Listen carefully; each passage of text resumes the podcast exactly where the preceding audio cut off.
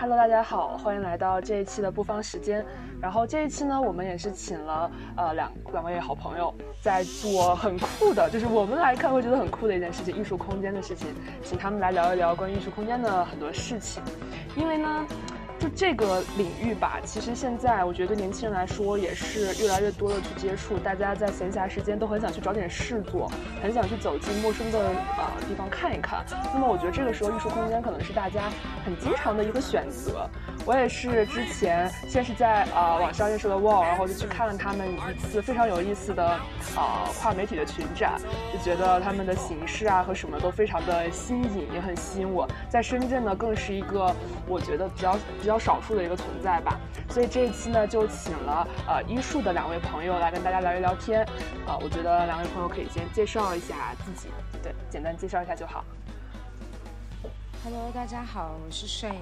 后我是呃艺术 Arbor 的主理人，很高兴认识大家。大家好，我是 Val，呃，我我们是艺术的艺术 Arb 艺术空间的主理人，同时我们自己也在运营着一个。可能是月更的播客节目，叫《艺术闲谈》。如果大家有兴趣，也可以去收听一下我们这一个播节目。我刚刚就是其实有去翻艺术这一年发过的这个推送，我就发现大家真的很高产。然后就是所有我能想到的活动吧，我感觉就是已经做的差不离了。有聊天的、看书的，然后摆摊儿的，然后看展的、讨论的、沙龙的，就是各种各样，就觉得真的是。真的是非常的有用心的，在去做很多好多活动，这种感觉。对我们确实办了许多活动。我觉得艺术之所以办这么多活动，其实有一点摸着石头过河的感觉。就是我们也是希望可以通过去举办不同类型的活动，去找到我们的那一个受众群吧。就因为呃，作为一个。就是比较特别的，然后也比较小众的一个空间，所以在呃活动的形式上，其实我们也不太知道呃具体什么活动可以去吸引到我们自己的那个人群，所以就嗯，无论是做展览啊，然后还是说去做放映，或者说呃一些比较主题性的一些活动，我们都是希望可以去借由这些活动去。跟更多的人去接近，然后去沟通，包括也是去交朋友吧。我觉得就是还是蛮好玩的，做这么多活动，然后也确实是通过这些活动能感觉到大家会更好的去了解艺术。对，因为我我之前也没有觉得过去一年做了很多东西，就就是。就包括过我们艺术有两年了，然后第一年其实是没有没有做过这样一个总结的，然后就是这一次突然想说，还是做一个大概回顾，然后大概把这个表列完以后，发现去年一年居然做了这么多事情，也是有点不可思议。被高产的自己吓到。我我我是想我是想问，就是可能之前在深圳有过。就是在深圳，它是一个比较小众的一个嗯艺术这种空间吧，艺术空间。那你们之前有没有去到过比较吸引你们的艺术空间？就不光是在深圳，就是什么东西会影响你们开始去想要去构建这样的一个空间？呃，说起为什么会办空间，其实呃不是一个单一的影响，嗯，因为。在就是真，呃，正式的在园领去落地这个实体空间之前，其实我们医术就做过一些其他的尝试，就包括我们的播客，然后也是一直延续到今的一个项目，然后还有一些已经就是夭折了的，比如说最开始的时候我们做的那些乱七八糟，反正就做了蛮多项目，所以就其实呃在。办空间之前，我们作为就是一个团队，其实是已经有一些呃默契了。然后，所以在这个的基础上，我们还是蛮希望去真实的在这个城市里面去落地或执行，还有运营一个空间，去做更多的事情吧。因为我觉得我跟 Val 的一个比较有共识的一点，就是我们一直觉得还是想要去真实的在线下。去组建我们的社群，并且去基于呃，就借由我们的这一个线下的实体空间去做更多的事情。嗯，然后就回到就是说，呃，我们受呃就是做空间的时候受到的影响，其实除了我们自己本身的一些想法之外，我们也是去了非常多其他地方的空间，然后也受到了来自他们的很多的影响。比如我们现在在艺术也会经常举办的一个摄影漂流加做 z 的活动项目，其实就是。来来源于我跟 Val 之前在北京参加过的 Of Pics 工作室他们举办的还乡计划，就受到他们这一个影响，因为嗯，我们会更喜欢他们的项目里面传递出来的那一种对大众的那种开放，以及对于艺术创作的一种怎么说呢？重新想象和重新定义吧。就参加他们活动的很多人，其实都不是一个职业的艺术家，或者不是一个跟艺术特别呃亲近的一些工作的工作者，但是他们会非常的踊跃和非常的积极的参与到艺术创作里面，所以我们会觉得他这个项目其实非常适合在深圳去落地，因为其实深圳。呃，它也不是一个所谓的艺术土壤特别丰厚的一个城市，所以，呃，他们的这个项目其实我们确实在深圳去借鉴，然后并且在实施的过程中能感觉到它确实是比较受欢迎，而且是比较有成果的。那除了就是 Off Pics 工作室这样的一个比较特别的空间之外，那呃，之前我们在国外上学的时候。接触到的其他的一些，呃，很独立的、很特别的空间，其实也是给我在呃最开始落地空间的时候蛮多的启发，然后以及呃借鉴的。对，就就就我觉得现就是我跟现在的出发点还有点不太一样，就我觉得现在更多是呃他的启发点更在于是一些。更社区或者是更生活、更 local 本地独立一点的这样一种呃空间上的一些出发点，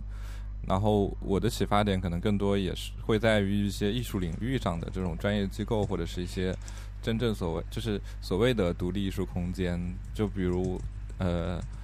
嗯，好像是哪个胡，反正就在胡同里面，大概就是他们可能会只有一个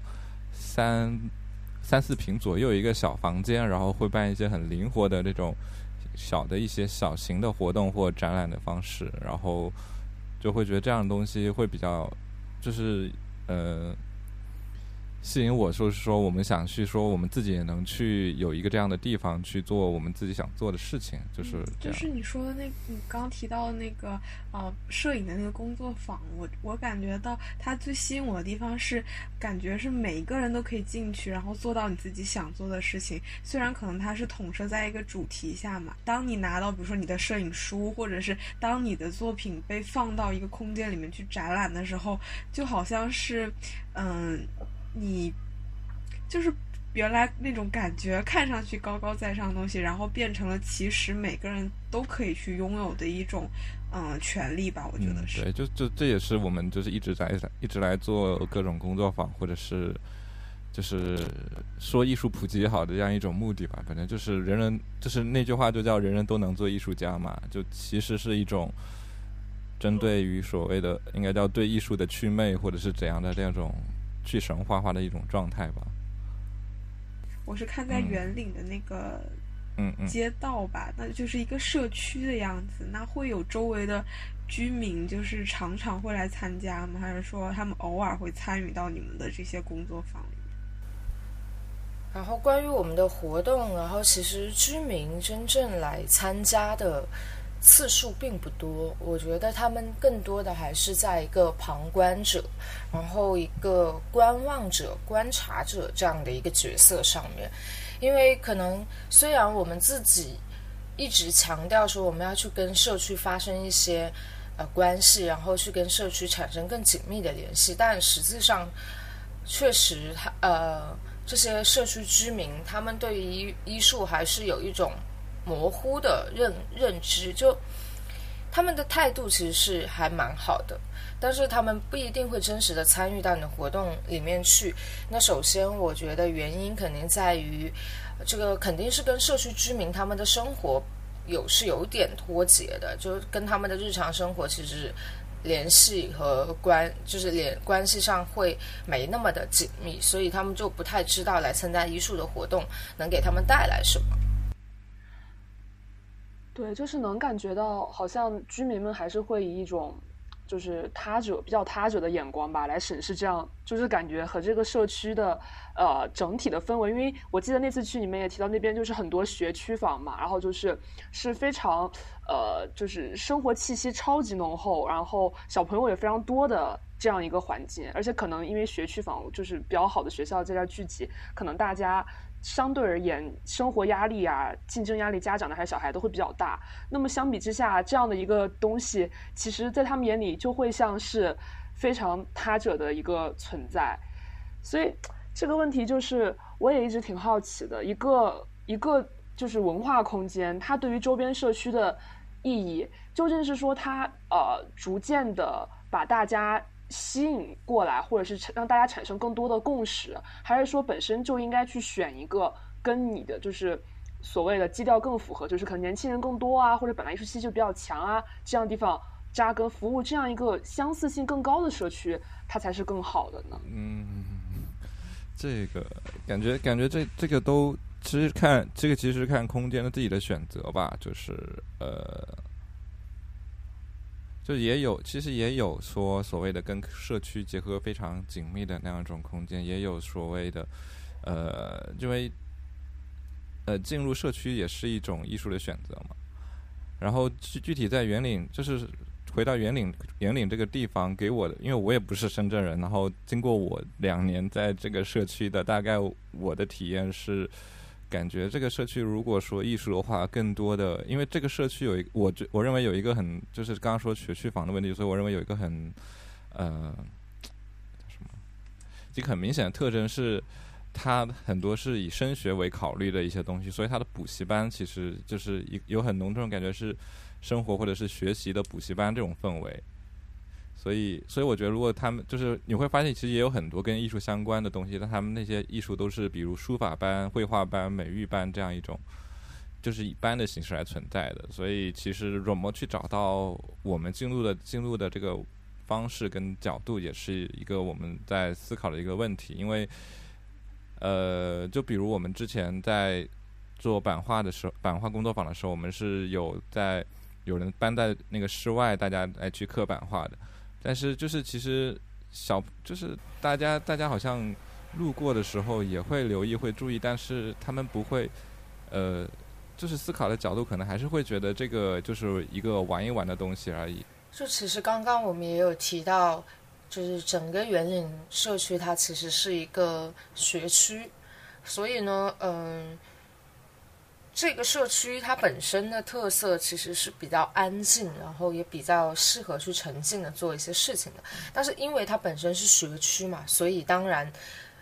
这个社区某程度上它其实又有另一种浮躁的感觉在，就是可能很多的一些居民他们在这个这么老旧的社区居住的。唯一目的就是说去培养自己的后代，然后给他们创造最好的教育教育条件。所以这个就，呃，我刚刚也有提到，就居民跟医术之间或多或少还是会有一点割裂。但是呢，就我们当时选园岭，一是因为它安静，二是因为它其实作为这种大型的然后老小区，它其实会自然而然的去。去除掉了很多的这种商业气息，所以就在这些基础上来的人呢，他其实相对来说会比较比较的近，就他不会有那种过分快的感觉。就是在商业区的话，我一直都觉得大家会有一种急匆匆的经过、路过，然后他其实也没有真没有机会去真正的深入去了解你，因为他感。它整个在一个很快速的环境里，大家都会会变得很浮躁，然后会很急。所以呢，就呃，在圆岭这个片区做空间之后，就能发现来的人其实，嗯，还蛮还蛮各种各样的吧，因为就是他我们不会去局限说我们想要特别想要哪一些人来，所以就在这种比较开放的态度下，就能就能大概的划分出来的人群，其实主要是分几类，一个就是一类就是说专门为了看展览的，但这一类人其实还比较少。它相对来说可能更就是更小众一些，然后大部分的人群来艺术，其实可能更多的是抱着一种探索打卡的心态。虽然我们不在艺术区，但是这个呃不在商业区，但是这个城市的一个一大特色，其实就是年轻人们非常喜欢去。我不知道这到底是。一种什么样的心态吧，但是还是蛮多年轻人选择去打卡，然后一系列类同类型的地方，然后可以在一天之内去完成探索。就嗯，这一大群人的话，其实占据艺术的人群的绝大部分。然后那还有另外一群小众的人，就是我们一开始是没有预设到他们跟我们会有这么紧密的联系的，就可能大家职业取向都非常的不一样，而且。包括整个背景、文化背景，然后其实都很不很不一样。但是就机缘巧合，在医术，特别是跟我跟 Val 就非常的投缘。那他们里面可能有一些是医生，然后有一些是呃一些就比如说理工科的从业者。就我们一可能一开始预设，然后大家可能都是呃很文艺的呀，然后很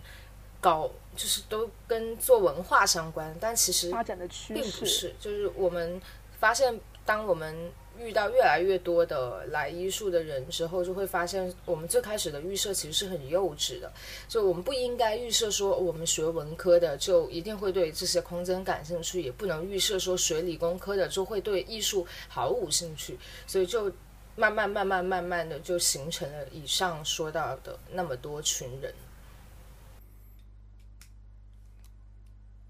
对我感觉就是他们过，我我们一就是我我的总结是，可能艺术过去的就我们有印象，就玩的好或者有印象的客人，他们更加的会生活化一点，就不会像是就他们本身生活是比较对生活是有兴趣跟就是有探索精神，而不是说他们只是对所谓的文艺有有这样的兴趣的一一群。就是我之前有听过你们好像是跟艺术的朋友们一起录的那一期嘛，就是在艺术线摊上，然后就会可能会请到就是你们刚刚有可能就是你们刚刚说的那一些朋友，然后里我是对里面有一个环节很感兴趣，就是你们会有就是电影放映，而且是会去招募放映员，就是其实。电，我觉得电影这个东西，它是一个很大众的媒体嘛，你或多或少你都会看过一些。然后，如果你有什么想放的东西，就好，就是有有一种你精心挑选的宝藏，你珍藏很久的宝藏，然后拿出去分享给别人，然后被别人发现，然后别人万一很喜欢，然后你们在这样一个场合里面，然后产生一些共鸣，所以我觉得这是呃，就这个空间里面，我会觉得让我非常。嗯，舒适，甚至是就是非常想去参与的一个点，就是，呃，就是就是我不知道，就是知道怎么讲，就我们的想象，包括比如说招募放映员，包括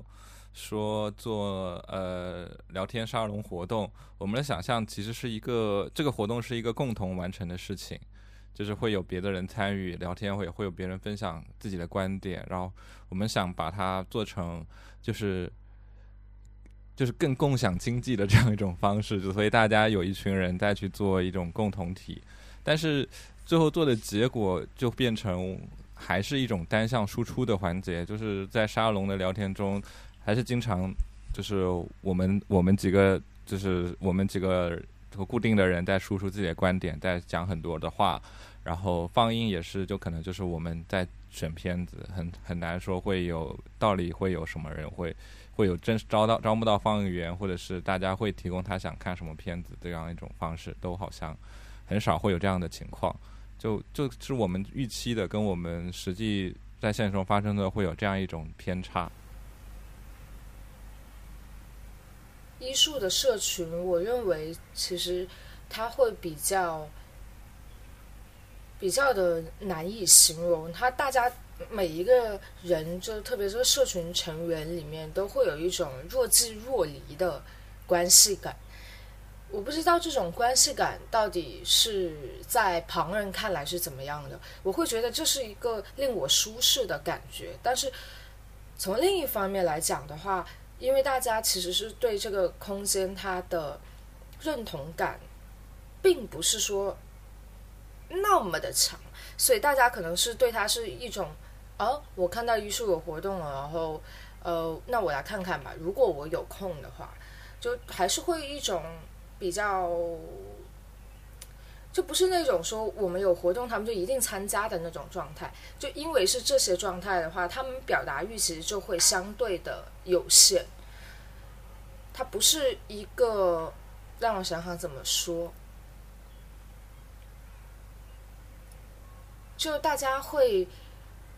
会有点谨慎，对于在这样的一个开放，然后又不那么紧密的社群里会。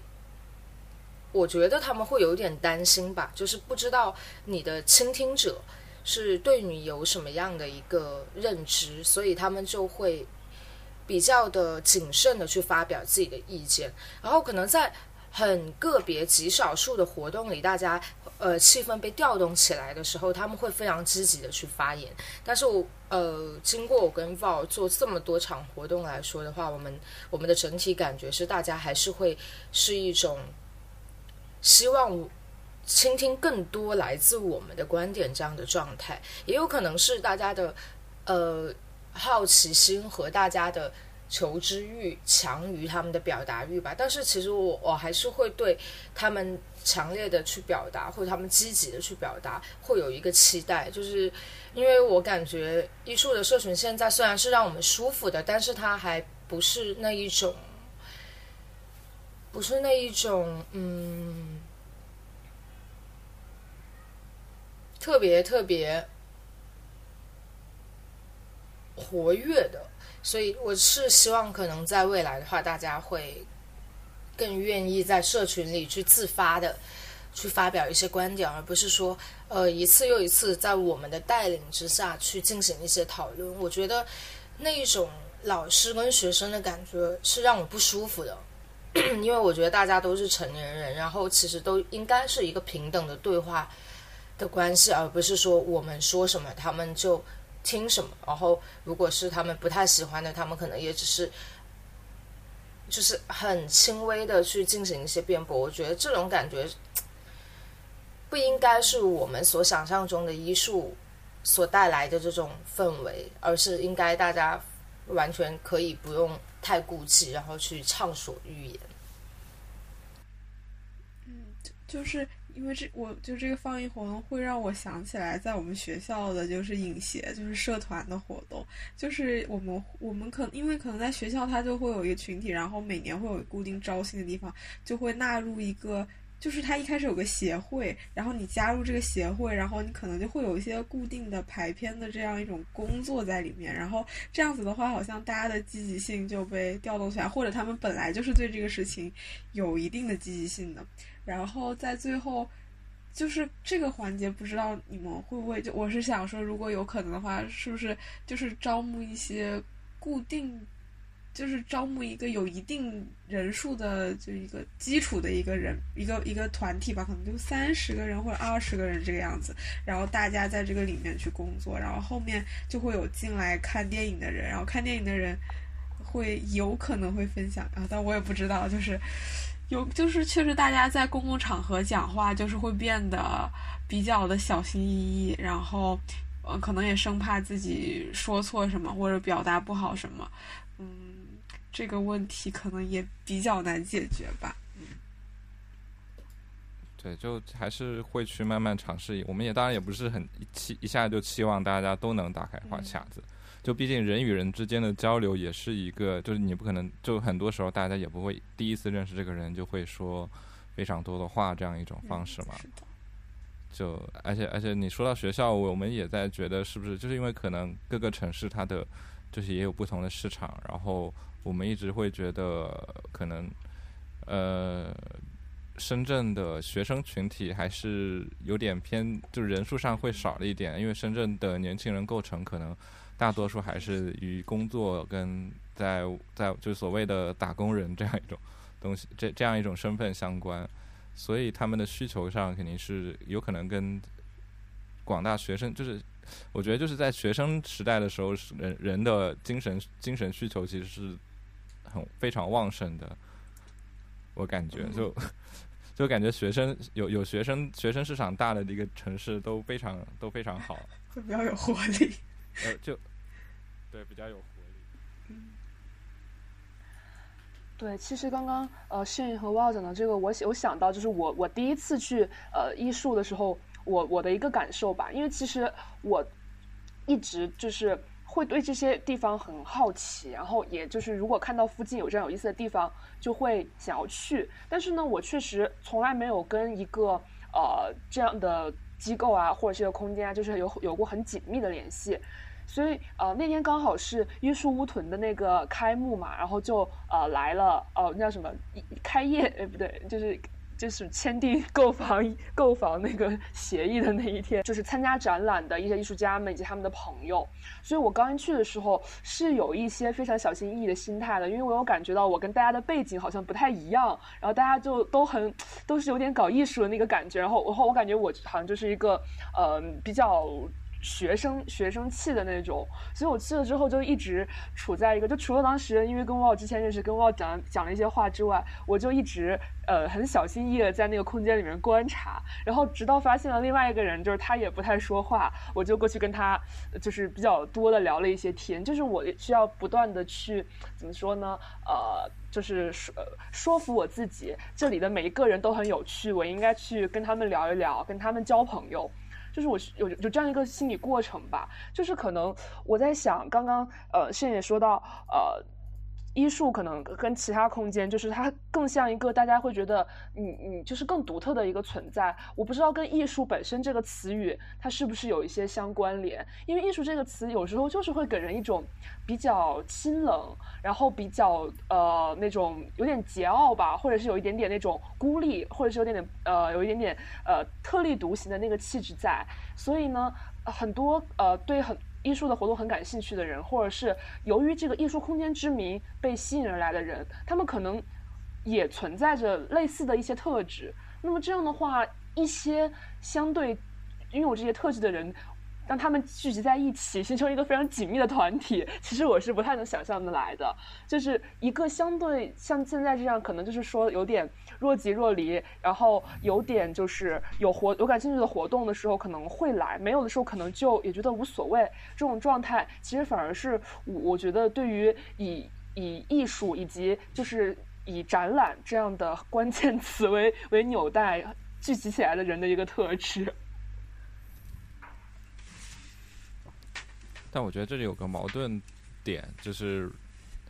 在于呃，就是解解释一种，就是我们这个组织，就是所谓我们的想法跟我们这个空间的一个矛盾点，可能是在于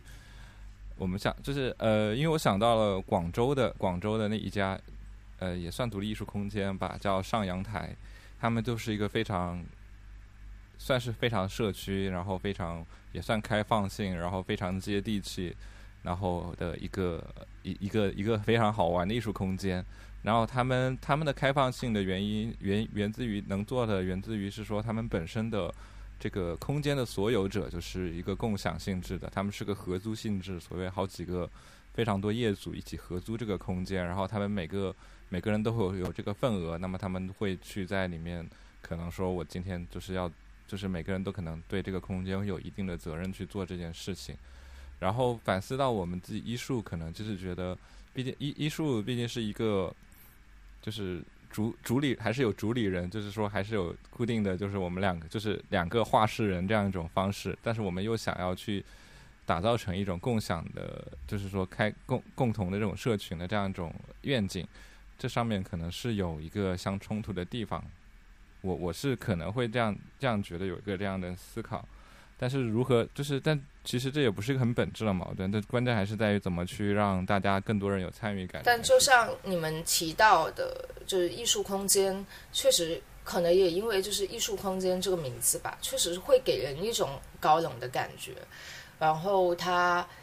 会让大家来参加活动或者来来到空间的时候，就会自然而然的、自然而然的就有一种先就是。一种预设，就会觉得啊，这个地方可能不太适合说一些太接地气的话，或者怎么样。但是我的想法是恰恰相反的，因为我是觉得你无论是在做什么事情，其实你想要去传递的声音，你是希望大家可以更好的去理解和明白的。所以呢，其实虽然可能艺术空间在大家看来会有点高冷，但。我们在这空间里做的所有的事情，其实就是希望可以用很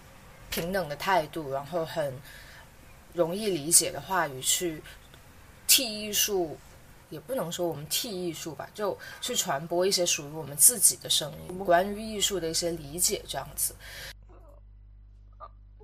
哦，我就是我是想说，其实刚刚我们有有很多提到呃城市环境，包括就是整个的普及艺术普及力度的这样的相关话题。对，就是我会想，因为作为深圳嘛，我们老说它就是文化荒漠，然后就是相对而言文化场所啊什么都是比较少的。但是我又会觉得好像未来，因为从改革开放到现在也是有了就是四十年左右了。那么，在未来，我会觉得它好像已经有了一个重新。对它的历史进行诉说，以及重新对它的文化脉络进行整理的一个条件，就是当你一个城市发展到了呃四五十年这样一个程度的时候，我觉得说它没有任何的根基，或者说它没有自己的风格，没有它自己的呃这样的骨骼，其实也也是不应该的。哪怕它是就是是一就是一个被这种呃高科技啊，或者是经济极度发达这样的事情裹挟着的城市。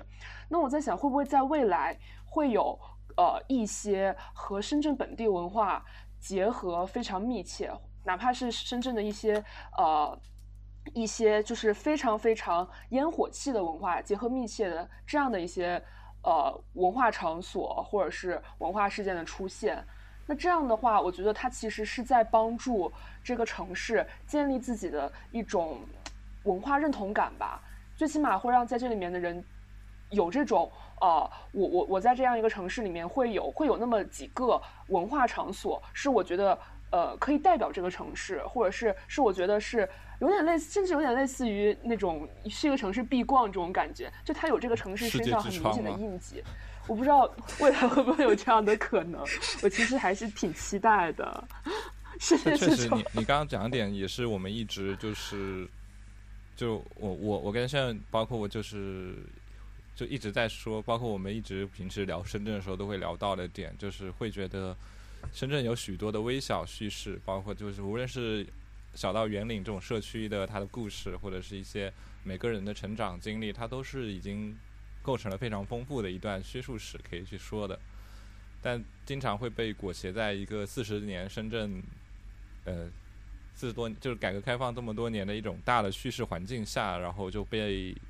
这种个人叙事都被会淹没了，所以我们也一直在说如何去挖掘这样一种小，就是这种地方上的东西，就是一些个人，包括无论是你个人的成长经历也好啊，就深圳包括生二代的一些他的一些不同地域的这种方式也好，这是我们一些，就是我都是我们呃，可能今后也是一个很非常想要做的一个点。然后其实也包括深圳，其实也已经。已经有许多，也也有，也不说没有，他可能也有一些这样方面的尝试，以及包括可能深圳最著名的所谓的城中村这个话题。然后，其实，在很早前，在白石洲的时候，也有一个所谓的，也有一个空间，他们叫握手三零二，也是是聚，就是在白石洲村里面，然后他们会去，呃。做很多，他们是真的很社区性质的东西，包括所谓的助力项目，就是叫叫什么自然村计划，还自然村什么助力项目，是真的是招，也是一些可能是素人之类的这种艺术家，就也不是很专业的艺术家，都大家有感兴趣会在村里去住，然后去做他的一些小的一些创作，以及包括他们会有一些这种聊天活动，也是沙龙活动，包括一些请客吃饭活动，就是找人去呃。叫什么？呃，就是今天叫什么？他们叫单身饭还是叫什么来着？反正就会有个主厨，然后就在城中村他们那个房子里那个区域的厨房，然后去做一摊饭，大家一起吃，就已经有这样一种方式。其实我觉得，有些艺术家身在深圳的，有些艺术家其实他表现的也是蛮深圳的一些点、一些特色的。其实包比如像，呃，比如像李辽。我觉得我现在越来越觉得李辽非常非常的深圳，他的作品，但他他会经常做一些可能跟中产身份会相关的一些话题，包括一些，包括他前去年去年做了一个叫叫一个展览叫李氏家宅，李氏家宅什么展什么，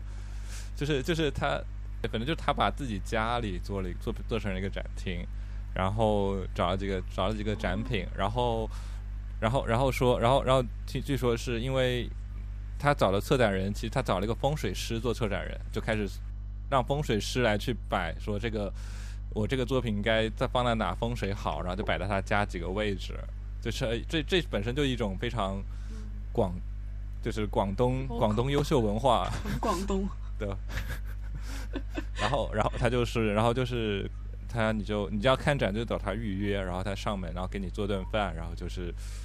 然后就是，然后你就在他家里吃饭，然后在他家里看他这个展览，就感觉也非常的，就很有意思。然后他很，他之前也做过一些，比如呃，我记嗯叫什么？我刚看他那个作品是说。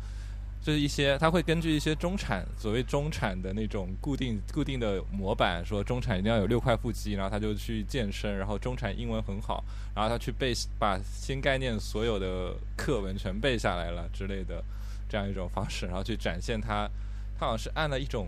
一种一种忘了一种模式，然后去健的身，然后就那个展示就是他有展现他的六块腹肌的同时，然后去把所有新概念的课文给背背了一遍，这种感觉。怎么感觉这有一点点讽刺的意思在里面？就是他说是要展现当地的一种文化，但是这种文化本身，它其实就是抱着一种比较质疑的态度在里面。就都有吧，就反正他就是把它展示出来而已。这具体就我觉得他他这种就他们他这种形式其实也没有，就是他想把他觉得就是把这样一种状态，就很多时候艺术特别这种。我觉得有意思的艺术家，他们都是觉得这样一种方式可以作为一种作品呈现出来，然后他也不去限定大家的解读是什么，所以就我觉得都都你这个解读其实也是有也是可以的，就每个人他可能有不同的角度来看。哎，有点扯远了。啊，就是我我是觉得好像就是大我们我们在一起聊就会讨论到我们对深圳这个地方好像。我不知道有没有认同，就是可能会认同的比较浅吧。就是，但是好像医术就有一我我的猜想或者我的感觉是，呃，医术好像想通过一个空间，然后去形成，呃，一个也可以说是个人吧，也可以说成是你们在一个社群里面形成一种记忆，然后最后可能医术这个地方它本来就变成了一个认同，然后这个认同也是在深圳的一部分。就是你们想要做的是一个在深圳似乎是没有，然后把它变成一个有的这样的过程。对，这是这是炫最伟大的目标，当时最理想的目标。就好像我有感觉到，就可能因为我我去听了一些你们的节目，然后也从刚刚的聊天里面好像有察觉到这样一个嗯。有有一点伟大的理想吧，就是呃没有，因为就是大家一直都说深圳是文化荒漠嘛，然后炫作为生二代，他是一定想一直想打破这样一种认识。就其实虽然大家可能。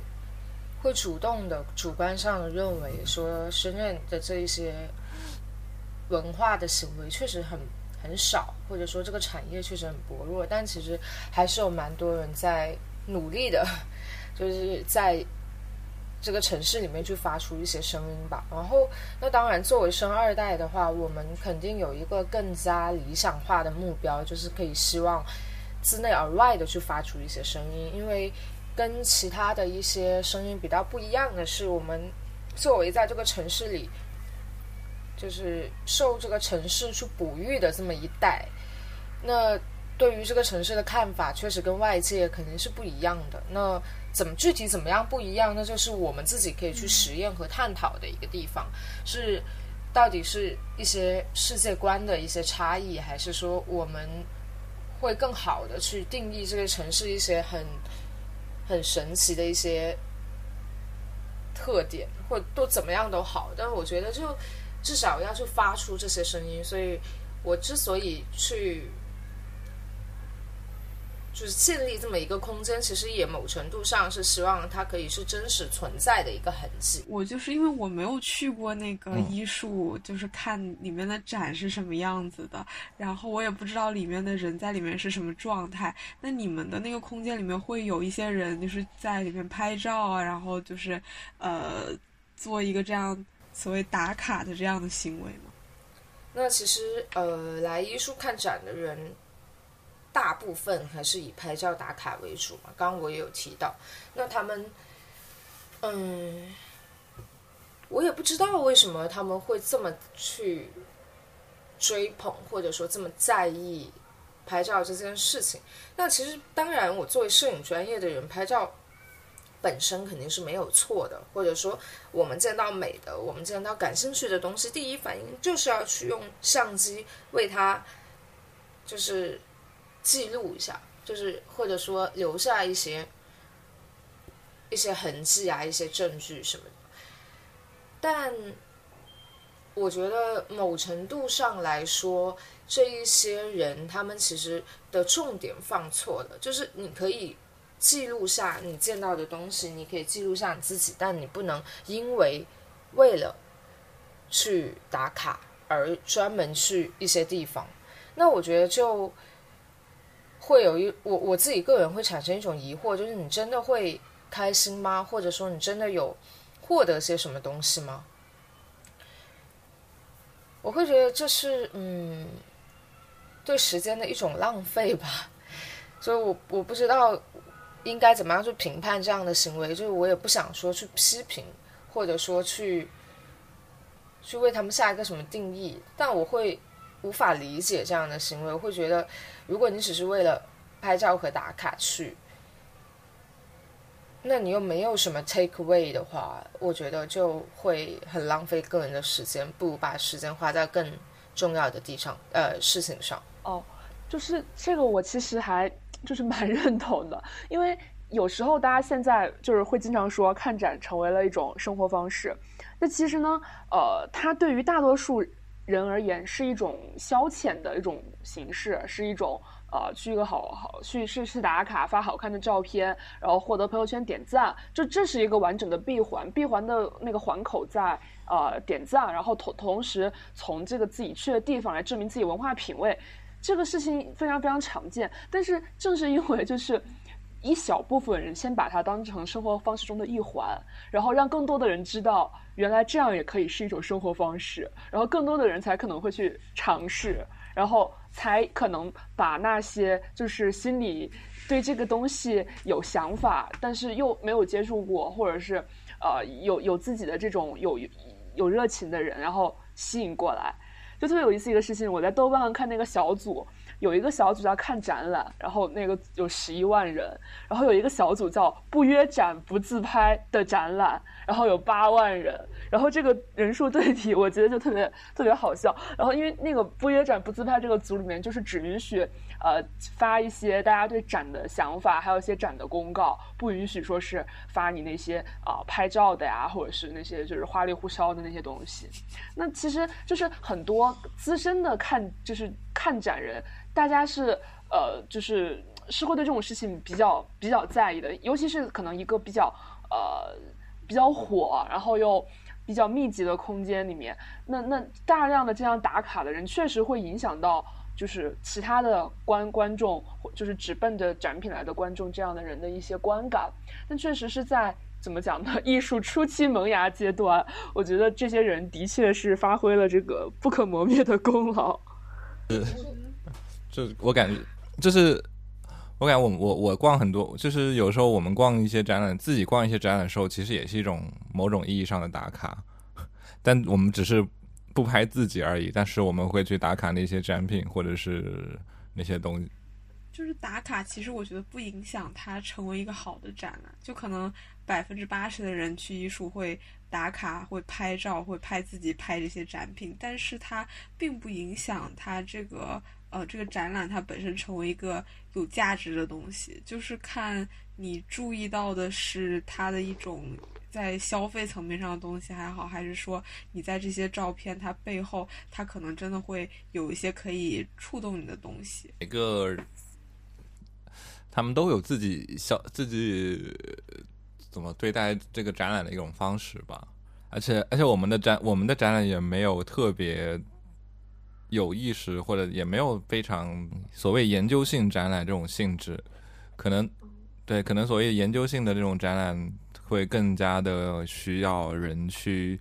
仔细的看这些东西，看展览的东西以及文本以及它的脉络以及它需要讲述的问题或什么的。就我们想做的展览还没有到那么严肃的这种的层级，因为我们自己可能也不太会承担。到也没有没有想要定位，也没有给自己定位到所谓这样一种机构，所以打卡也是，所以我们我觉得打卡也是一种消费，就只仅限于我们自己我艺术的展览的一种方，就一一种方式吧，也是我们设想的一种方式。就渐渐渐，我们也会就是已经预设它是有一个这样一种人群会来来我们展览，是这样去来对待我们的展览，而且我们觉得也不会对这样对待我们的展览也不会有很多，也不会有什么问题。怎么说呢？我觉得他，我有被他们反哺到，就会让我去在策展的时候，或者说在整一个展览的设计上，会去思考他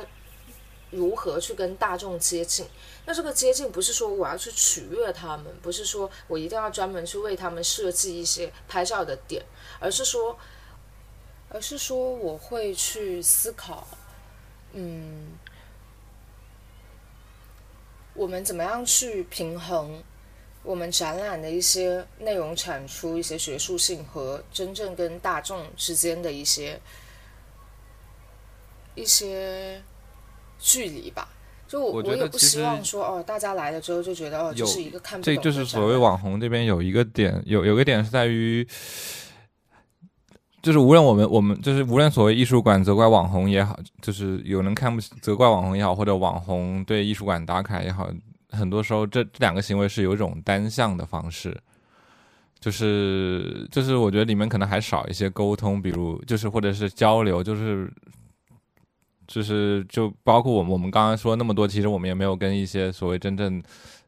能发出这些想法人有真正的交流，包括他的就是说我们应该去说可能。叫什么？就就这样一种沟通方面，可能也少，也是在很多所谓的现在的艺术馆里面是没有的。就现在的可能艺术展览过于显得比较的封闭吧，就会造成了可能一方面大家又就是一旦有人来打破他这种封闭状态，会觉得就让人觉得很不，就是就很不适这样一种感觉。就我记得，好像广州的时代美术馆，他们曾经还做过一些，比如邀请网红来去看展览这样一种活动，然后再跟可能网红，就是所谓的艺术网红，然后他们对这个展览有什么样的理解，然后去交流，然后嗯之间又能，就是因为这也是一种所谓观众的反应，他们之间又能碰撞出一些什么样的东西来，其实可能更有趣一点，因为。就我觉得这样的话，可能会更更好玩一点。就是可能我们刚刚提到网红这些东西，它都是在一个网络上，就是你把你的一个线下一个空间，然后呃通过网红，他间接的把你的东西给抛上去。那你们有没有想过自己在做一些就是线上的比较直接的，就是可以在网上真实的输出自己一些想法这种展览？就是所谓的云展览，就是你们有会去做出这样一些设想吗？云展览的话，其实没有太考虑，因为我本身其实是一个挺挺活现充吧，对我是一个比较现充的人，然后所以在线上的话，其实我觉得没有办法就很真实，然后很纯粹的去表达，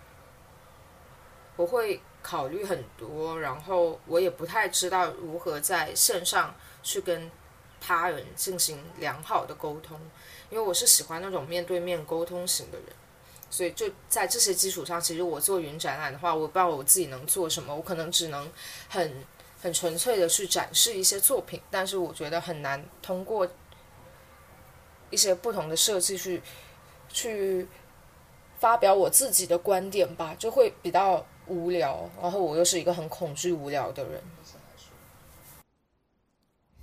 对，就确实线上展览形式。比较难做，或者是可能我们自己也没有看到什么很很合适的线上展览的方式，或者也可能是我们自己太落后，没有了解很多新的技术。但好像，哎，最近最近好像 Print Matter 他们要做一个线上书展，其实我觉你也可以了解一下。但我觉得很多时候是我们，我我也不是非常擅长做一个线上呈现的人，这就可能为什么，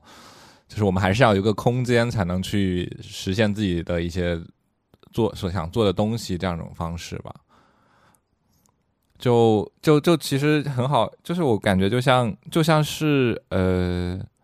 就前段时间非常流行的那个 Clubhouse 嘛，然后我然后我之前我我就前昨天听一个我喜欢的一个播客是个美国就一个美国科技播客，然后他们也聊稍微聊了这个问题。然后，然后，然后，然后里面有一个人，他说的，他说的反应也是说，他其实是一个，他说他其实是个比较偏内向的人。然后他说为什么？但但但就很好奇，但那有人说，那为什么又做播客，还做了好几百期，每次每每周带了话话说那么多，唠一唠叨的。那他说播客其实是一种，就是一种异步的沟通，就是他可以，他不用直接去面对观众，他能。就类似于写作这种方式嘛，就是你你他是只把东西输出好以后，再放这个平台去异步跟人家沟通，这样就会比较减轻他的压力。我觉得就是我们做内容输出的时候，也是可能是一种这样的倾向。就当我们直接面对人，直接去做这样一种线上直接沟通的时候，直接输出的时候，反而会对我们自己都很有压力这种感觉。就我们可能更更习惯于是说想好把这个东西给去有一种异步呈现的方式吧，我觉得是这样，这是我的想法。嗯，就就是我为什么提这个问题，就是我为什么提这个问题，是因为我之前是看到就是荷兰的一个美术馆，然后他们会把他们那个馆里面的那些画，就它其实是可能那个需要更高技术吧，就是它会呃。从你假假设你就是站在那个里面，然后你拖动那个鼠标，然后就可以看到那些画，然后你再拖动你鼠标的滚轮，然后你就可以放大，然后看到那个画是怎么样。就是这样的这样的一种方式，就会嗯很吸引我吧。就起码，但是就是但是可能这个东西它的实现就难度系数就会更高一些。难度系数不不是很难，还好，对对，不是很难。对，关键是得要预算，不是很难，就是嗯。嗯国内其实也有很多网站或者美术馆网站能在这方面做的也可以，就是他只要只要很多时候是他们有这笔预算这笔钱意识到这个问题，那么他就是其实很多时候美术馆是就是因为我我我们不将不把自己定义为所谓的美就承担很大众教育意义上的这种美育教育的这种美术馆嘛，但其实很多大型美术馆他们是需要有这种功能的。那么他们不仅是说，不是单单的只是在自己公众号发一个说有这个展览或者发几篇文章而已，他们是需要把自己的东西做一个档案归档嘛，就是就是以便于他们能在就是观众能在别的地方能查看到他所谓呃过去他的有办过什么展览，或者他的藏品里面的内容或者说明。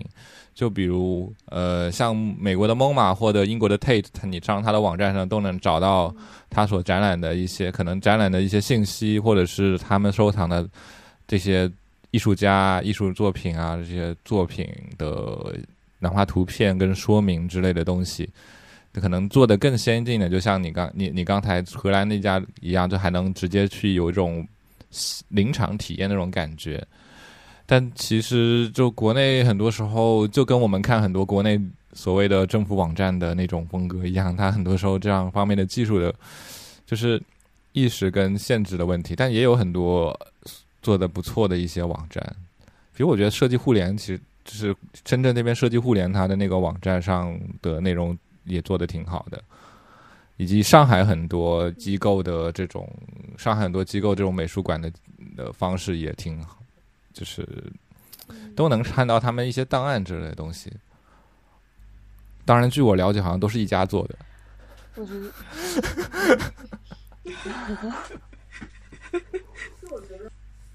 就我觉得，就是呃，云展览和线下展览。我我天天会感觉他们之间的差异是我我去一个美术馆，其实呃我是可以一个人去的，然后我我其实也是可以不跟别人交流的，就是我一个人就是在做了一些功课之后，应该然后去呃完成一个。呃，逻辑啊，或者是他的他的布展那种，我觉得传递知识这种这种性质，就是还是比较强的吧。或者是至少对我来说，我会有一种我在吸收和学习的这种感受的感觉。但是去像类似艺术的这样一个艺术空间，其实我对人是有很大的期待的，就是不仅仅是展品，更多的是人。就我会好奇这个地方的呃，类似于主理人会是什么样子，然后其他的在这里呃驻驻留的人。他们会是什么样子？然后我跟这样的人之间，我们会有产生什么样的呃交流，什么样的化学反应？就是好像我我对于，尤其是这种越越私人吧，或者是越独立，或者是说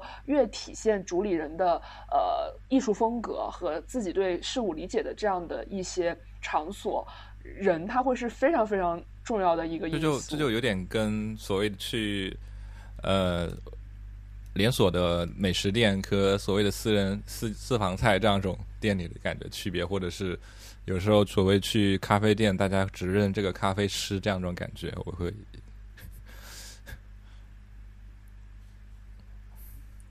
嗯，就就是其实我今天在想，我们这一场聊天的时候，我回到想到一个问题，就是医术的未来会不会变成一个可复制的模式？就是你们可能走通了这样一个艺术空间，然后再把它扩展到很多很多的地方，然后它就变成每每一个社区可能它都有一个这样叫做医术的一个空间。但是我现在会觉得，如果从这个角度上来看的话，其实医术是。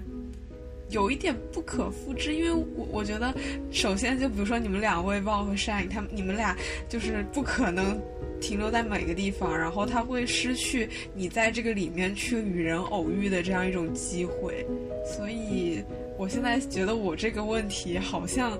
有一点点得到解答，而且但是是我自己的一个解答。嗯，就就是很。就是艺术空间肯定是不能可不可复制的，因为它很多时候是跟呃所谓的这个个人绑定关系更更加深的。好像这是我记得，就我们有个朋我们有个朋友，他的研究方向就是在研究这些艺术空间，然后他跟我们好像说过了，就是很多时候的艺术空间跟这种所谓个人性质联系更紧密，而且所谓跟商业模式这种东西是。非常打不到关系的这样关系，就就有句话就是做艺术空间就没想到赚钱，就艺术空间最后的最后的最后艺术空间最后的命运都是关了。怎么聊到最后我们聊到这个地方？对，因为它，对它它不是一个成熟的东西，但我觉得这包括像美术馆也一样，就是美术馆它很多也是不可不可不可复制的，哪怕说它就是像。呃，开过分馆的美术馆，因为所有所有美术馆，它可能都有一个主持人，它每一个地方都会有一个所谓的策展人，他的风格都是不一样的。就拿像说，呃，美国 MoMA 它的摄影部，它它的摄影部有专门的主任，然后他每一届的主任，他其实他所谓的倾向也不一样，那么他所策的展览的个性不一样，大家可能会倾向于说，就是就是。他的风格怎么样，会会去选择，就是会去会去选择不同的美术，的美术馆也是类似的。我觉得就是在这点上，呃，就是呃艺艺艺术行业的商业模式这一点确实有点很，就因为讲到可复制，就是一种商业模式或一种模模式化的角度来说的话，对艺术艺术行业确实很难，就是我们也不知道。就是除了可能除了画廊或者是这样一种艺博会这样一种，